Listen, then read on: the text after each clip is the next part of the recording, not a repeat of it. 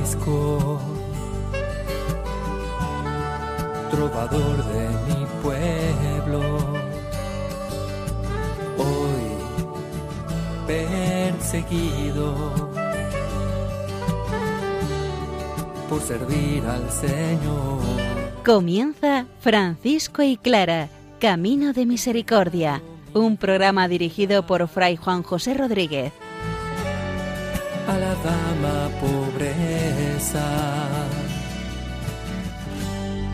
Para poder estar más cerca de Dios. Yo, Clara. Un saludo fraterno de paz y bien, hermanos. San Francisco nos invita mediante un episodio de la visita del emperador Otón a la ciudad de Asís, cómo renunciar a las pompas del mundo para seguir a Jesucristo radicalmente. Santa Clara va discerniendo su vocación dentro de la Iglesia y dentro de la familia franciscana. Ella desde la oración y Francisco desde la acción, el lugar donde iban a vivir las primeras hermanas, todo era un bello proyecto para discernir en el Señor. Escuchemos la palabra del Señor, que ella sea la que nos siga alentando y alimentando para responder nosotros al Señor en el aquí y ahora, ¿qué es lo que quieres que haga, Señor?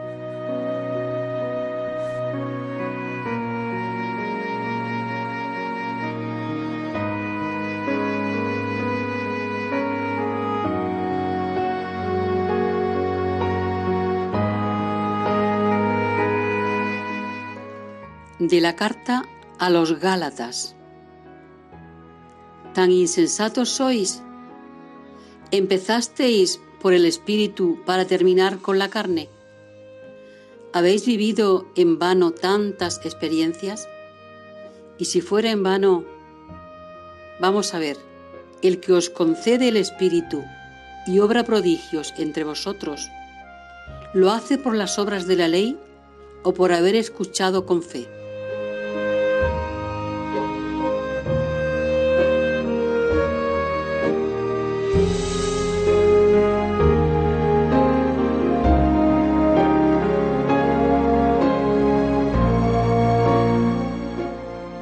Estudiamos en esta ocasión el número 43 del capítulo 16 de la primera vida de Fray Tomás de Celano. Un curioso acontecimiento en la ciudad de Asís que a Francisco le sirve de trampolín para responder al Señor de una manera radical. Escuchemos atentamente el texto.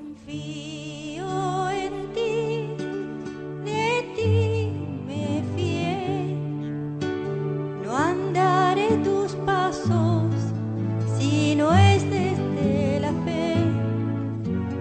Justo he de vivir si en ti confié.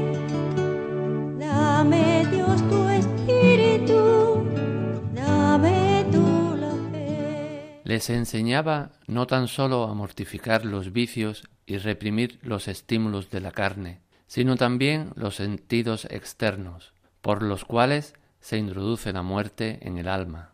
Acaeció que por aquellos días y por aquellos lugares pasó el emperador Otón, con mucho séquito y gran pompa, a recibir la corona del imperio terreno.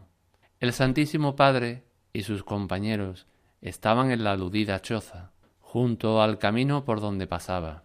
Ni salió él a verlo, ni permitió que saliera, sino aquel que valientemente le había de anunciar lo efímero de aquella gloria. El glorioso santo preparaba en su interior una morada digna de Dios, viviendo dentro de sí y moviéndose en los amplios espacios de su corazón. El barullo exterior no era capaz de cautivar sus oídos, ni voz alguna podía hacerle abandonar ni siquiera interrumpir el gran negocio que traía entre manos. Estaba investido de la autoridad apostólica y por eso se resistía en absoluto a adular a reyes y príncipes.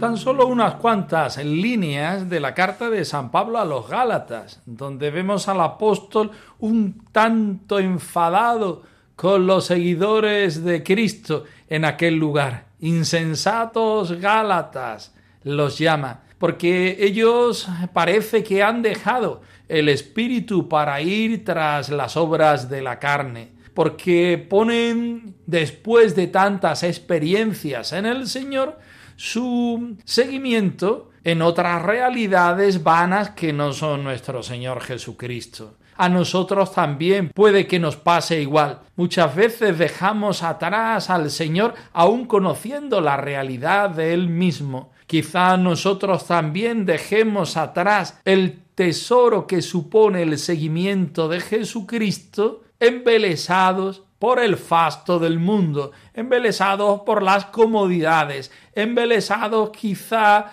por aquellas realidades que en principio nos pueden enamorar el corazón, pero sabemos que no nos pueden dar ni la vida eterna, ni la felicidad, ni la presencia del Señor. El que da el Espíritu lo hace por las obras de la ley, le pregunta San Pablo a los Gálatas, y en esta ocasión nos pregunta a nosotros.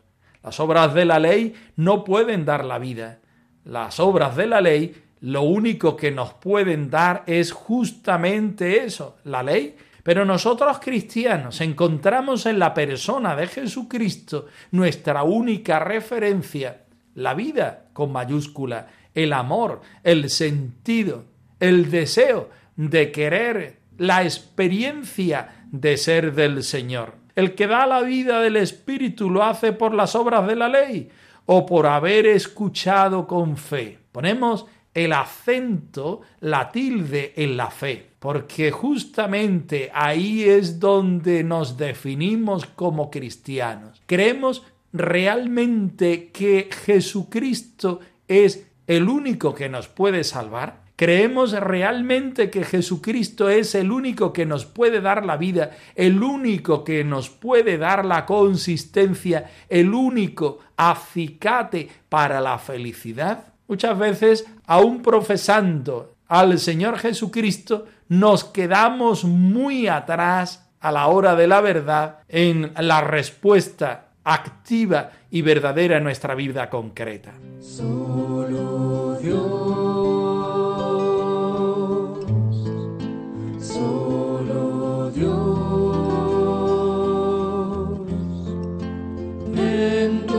sa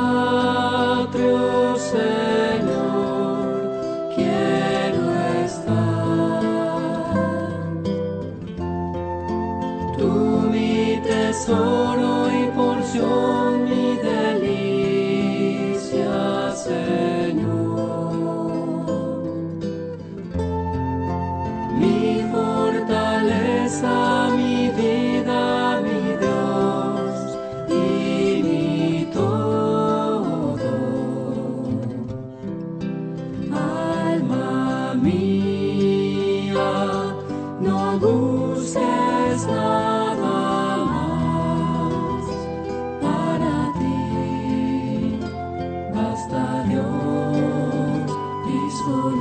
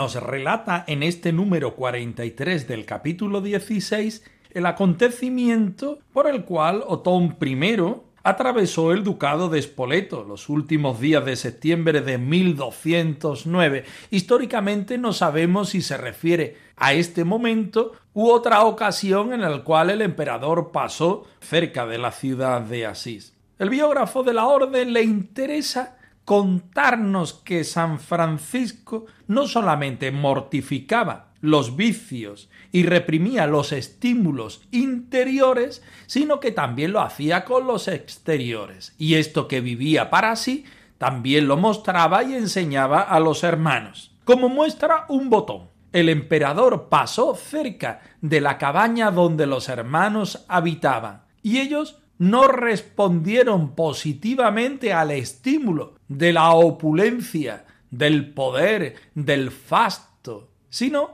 que ellos vivían dedicados a la oración, a la vida mortificada, a la vivencia del Evangelio, a la proclamación del Evangelio con la vida y también con las palabras. Nos lo cuenta así. Les enseñaba no tan solo a mortificar los vicios y reprimir los estímulos de la carne, sino también los sentidos externos, por los cuales se introduce la muerte en el alma. Cuando el emperador Otón pasó cerca de la cabaña o de la choza donde ellos vivían, con la idea de recibir la corona del imperio terreno, el Santo Padre Francisco y sus compañeros estaban junto al camino y no salió ni él ni dejó salir a ninguno a verlos, solamente a uno, que le dijo valientemente que todo aquello era efímero, que todo aquello era la gloria del mundo y que eso no le iba a proporcionar la salvación del espíritu. Vida valiente, anuncio valiente, por el cual se proclama con la vida y desde la vida el reino de Dios. Vivir el Evangelio, siempre con experiencias por estrenar, encontrarse con Jesucristo, pobre, humilde y hermano.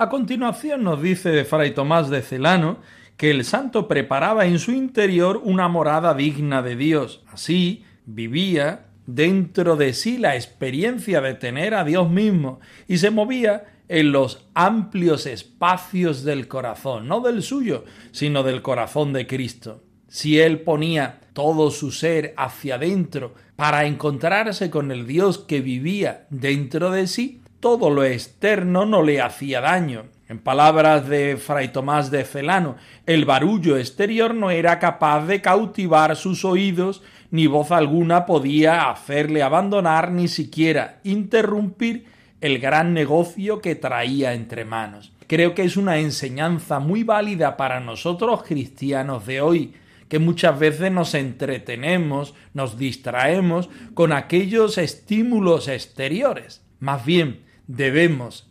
entretenernos en el mejor sentido de la expresión con aquellas motivaciones y mociones que hay dentro de nuestro corazón. Dios vive dentro de nosotros, Dios vive en las circunstancias que nos acaecen, Dios vive en las motivaciones que Él mismo propicia para que nosotros seamos capaces de responder. Estaba investido San Francisco de la autoridad apostólica porque tenía dentro de sí la presencia del Señor. Por eso se resistía en absoluto en adular a los reyes y a los príncipes. Una vez más, Fray Tomás de Celano nos muestra el desprecio del mundo, quizá hoy para nosotros, para nuestra sensibilidad actual, un poco exagerado. Pero la enseñanza es válida para todos los tiempos y para todas las personas. Nos sentimos invitados una vez más por Jesucristo y su Evangelio. Nos sentimos invitados una vez más por Francisco de Asís a responder a los estímulos interiores, a los estímulos del Evangelio, con una vida sobria, sencilla, pura en el Señor. Comencemos, hermanos, porque hasta ahora poco o nada hemos hecho. Mi Dios y mi todo, Señor, eres tú. Mi Dios y mi todo, para ser feliz. Me basta la vida que me has regalado tú, ese amor tan grande, oh, que has puesto en mi corazón. Señor, la razón de nuestra vida. Señor, eres tú la razón de nuestro ser, en nuestro camino. Eres tú la paz y el bien en nuestro camino. Oh, eres todo tu Señor. Continuamos adelante con la biografía de Santa Clara. En este momento, la joven Clara de Asís, siguiendo la motivación interna de Francisco, su ejemplo y su consejo, quiere empezar a dar pasos externos del fuego interior que ella llevaba por dentro. Acerquémonos al texto. No miraré hacia atrás, ya solo importas tú. Seguirte es lo que quiero yo. No, no voy a desistir. Si vivo es para ti, oh dueño de mi corazón. Desde entonces nos vimos en otras ocasiones y cada vez tenía más ganas de ser toda de Dios, arriesgando la vida por el Evangelio. Y lo haría dando más relieve a la vida de oración, siguiendo a Jesús pobre y orante. Teníamos que buscar un lugar adecuado y decidimos que sería el pequeño convento de la iglesia de San Damián que estaba acabando de reparar. El impulso del espíritu que encendía nuestro corazón era el mismo, pero al concretarlo en la vida y ante las necesidades diarias de mantenimiento, comprendí que sería mejor disponer de un lugar estable. Así, unos predicando y otros orando, hacíamos viable la complementariedad de un mismo ideal. La decisión fue fruto de la reflexión y de un proceso de discernimiento, pasando mucho tiempo ante el mismo Cristo que había hablado a Francisco y ahora me hablaba a mí, llamándome por mi nombre e invitándome a vivir unida a él. Y al mismo tiempo que quería dar el salto a la libertad evangélica, sentía un cierto temor a lo desconocido. Pero enseguida resonaba en mi corazón las palabras bíblicas No temas, yo estoy contigo. Te amo con un amor eterno, te acompaño siempre. Mi gozo será tu fuerza. Descubrir que en el fondo era Dios quien me buscaba para vivir una historia de amor fue uno de los aspectos más valiosos en el itinerario espiritual. Quiero seguirte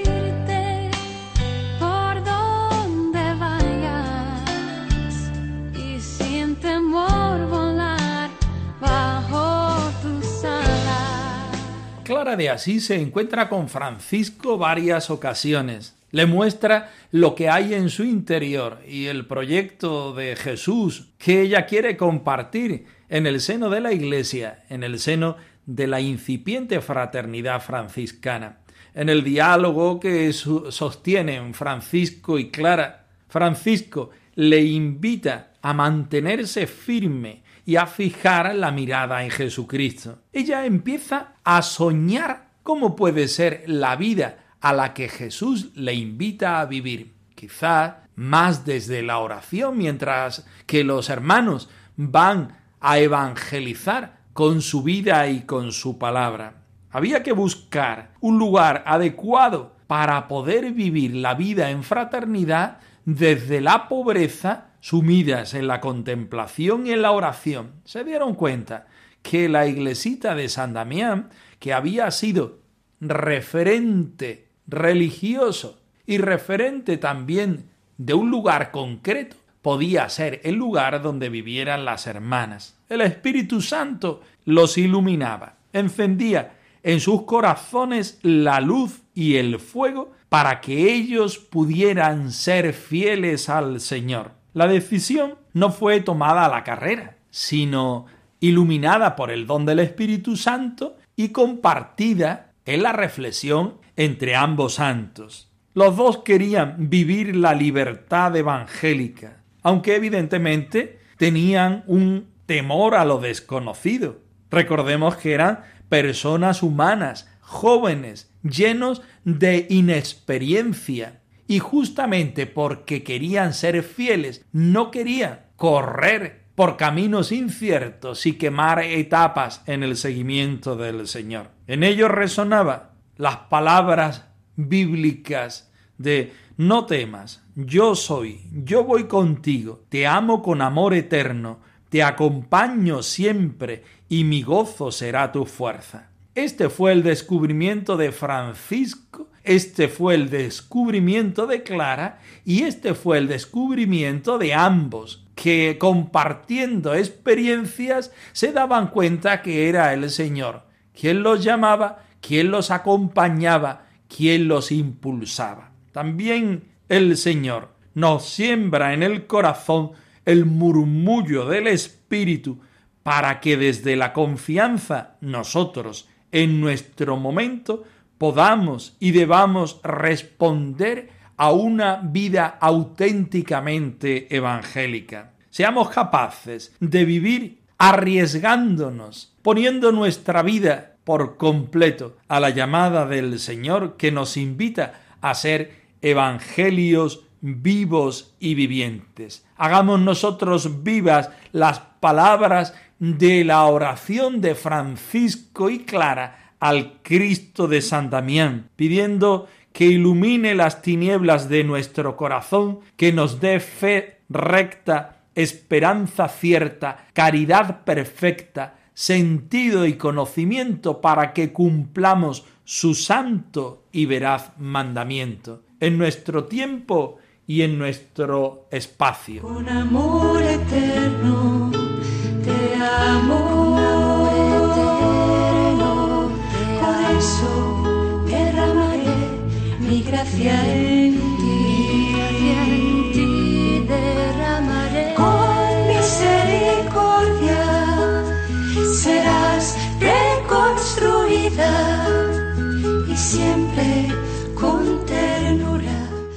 Francisco y Clara arroba radiomaria.es.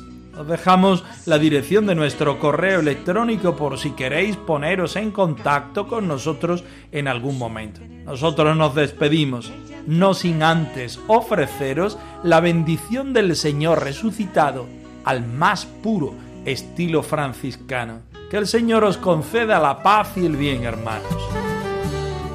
por servir al Señor. Han escuchado en Radio María Francisco y Clara, Camino de Misericordia, un programa dirigido por Fray Juan José Rodríguez. a la dama pobreza para poder estar más cerca de Dios.